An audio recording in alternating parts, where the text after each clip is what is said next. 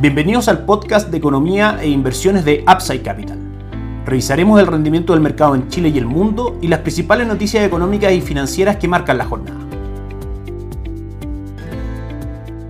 Muy buenos días, ¿cómo están ustedes? Martes 24 de octubre de 2023, soy Ramiro Galeano, fundador de Upside Capital. Les doy la bienvenida a otra edición más de mercados en Upside Capital. Repasamos lo que conversamos el día de ayer a través de la encuesta de operadores financieros del Banco Central. Tenemos un nuevo escenario de corto plazo para las expectativas de caídas de tasa de política monetaria, para el actual proceso de recorte de tasa de política monetaria que está llevando adelante el eh, Banco Central, donde eventualmente terminaríamos con una tasa del 8.25% en diciembre de 2023. Aún las expectativas del mercado están situadas para este jueves que el recorte de tasa sea de 75 puntos base, pero luego eso vendrían dos de 50 puntos base para terminar en un plazo de 12 meses con una tasa del 6% superior a la que esperaba el mercado del 5.25 y en 24 meses una tasa del 5% levemente superior al 4.75%. Es decir, los fundamentales de largo plazo se mantienen, inflación completamente a la baja en cuanto a expectativas, se espera que terminemos el año en el 4.2%, que en 12 meses más la economía marque un 3.3% y que a 24 meses plazo la inflación marque un 3%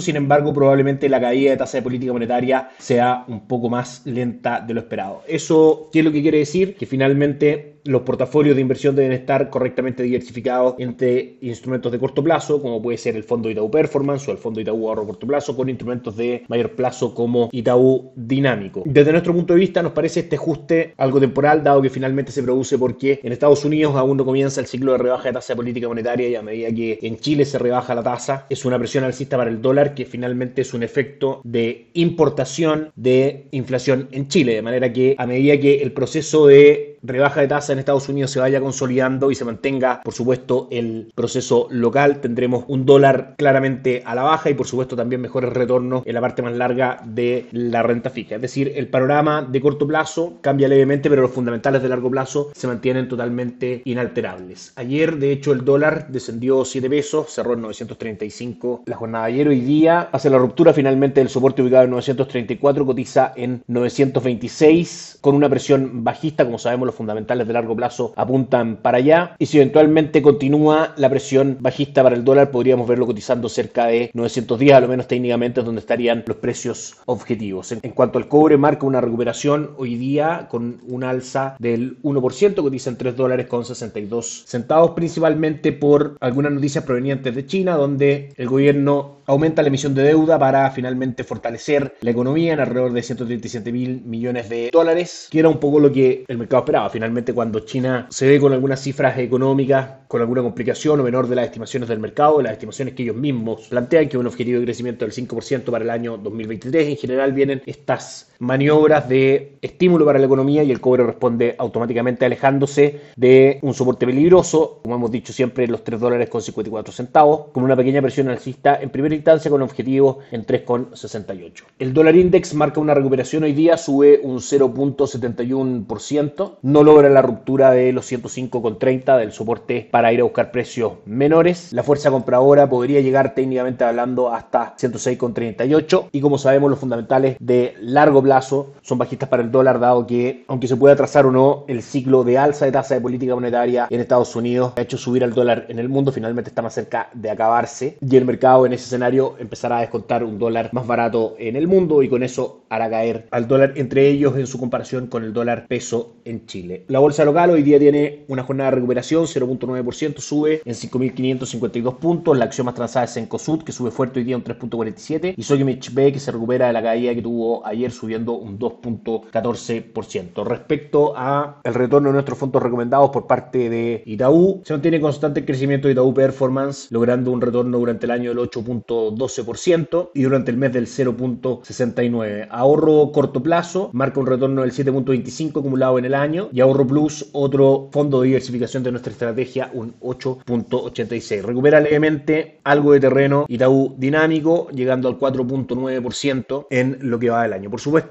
la diversificación va a depender del perfil de inversionista y también del horizonte de inversión. Si la inversión es de corto plazo, en general, por supuesto, la estrategia estará mucho más sobreponderada en fondos cortos como Itaú Performance o como ahorro corto plazo. A medida que la estrategia tenga un plazo mayor. Claramente la sobreponderación dentro de la conformación del portafolio estará en fondos un poco más largos como Itaú Dinámico. Por parte de Principal, por supuesto, mantenemos nuestra recomendación de las carteras de conservación de capital a 6, 18 y 36 meses. En Upside Capital somos asesores independientes de inversión para personas y empresas que invierten en el mercado financiero tanto local como global. Esta asesoría la ejercemos a través de nuestro modelo de arquitectura abierta, transparentando el mundo de las inversiones a nuestros clientes. No administramos capital con instrumentos propios, ni recibimos el dinero de los clientes, hacemos asesoría objetiva y sin sesgo buscamos la mejor alternativa de inversión para cada uno de ellos. Los hallamos llevando sus inversiones a alguna de las administradoras de fondos asociadas con Upside Capital, como la Reinvial, Itaú Principal, Zurich, entre otros. Luego mantenemos una constante comunicación con nuestros clientes, realizando supervisión y seguimiento a su estrategia de inversión y a sus operaciones a través de nuestro equipo de atención a inversionistas. Bienvenidos a una asesoría objetiva sin sesgo y con una mirada global. Bienvenidos a Upside Capital. Suscríbete a nuestras redes sociales, en LinkedIn, YouTube, Instagram y Spotify. Visítanos en www.upsidecap.cl, déjanos tus datos y te contactaremos para conversar. Ayer Wall Street tuvo nuevamente una jornada mixta, con Nasdaq subiendo un 0.27%, S&P 500 cayendo levemente un 0.17% y Dow Jones, el índice industrial, cayendo más fuerte un 0.58%. Respecto a la temporada de entrega de resultados, repasamos que durante esta semana se publicarán alrededor del 30% de los resultados de las empresas del índice S&P 500. Ya ha presentado resultados alrededor del 17% de las empresas, de las cuales tres cuartas partes han registrado beneficios que han superado las expectativas de los analistas. El día de hoy estaremos atentos luego del cierre de mercado a los resultados de Microsoft, de Alphabet, la matriz de Google y de Visa son los más relevantes. Reportó resultados ya en la mañana Coca-Cola con beneficio por acción e ingreso por venta por sobre lo que esperaba el mercado. De hecho, la acción se transa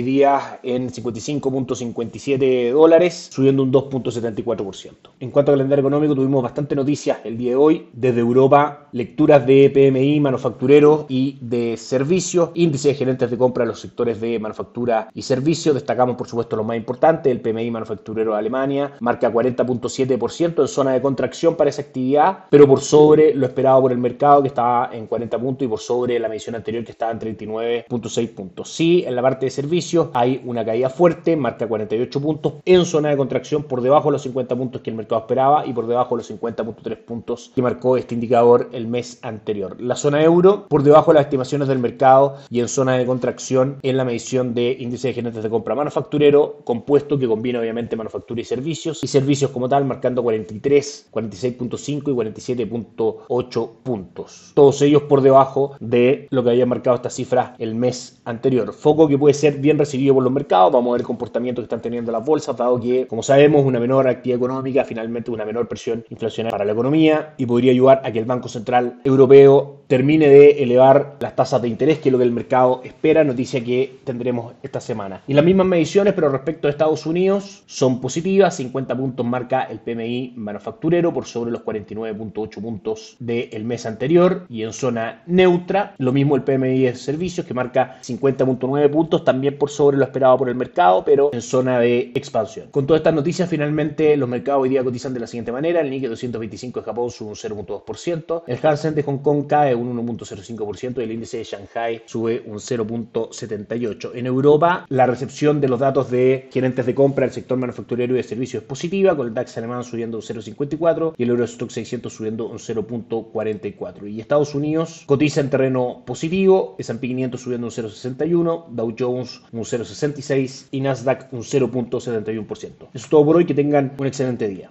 Gracias por escuchar el podcast de Economía e Inversiones de Upside Capital. Te invitamos a visitar nuestro sitio web www.upsidecap.cl y contactarnos para brindarte una asesoría objetiva, sin sesgo y con una mirada global para tus inversiones.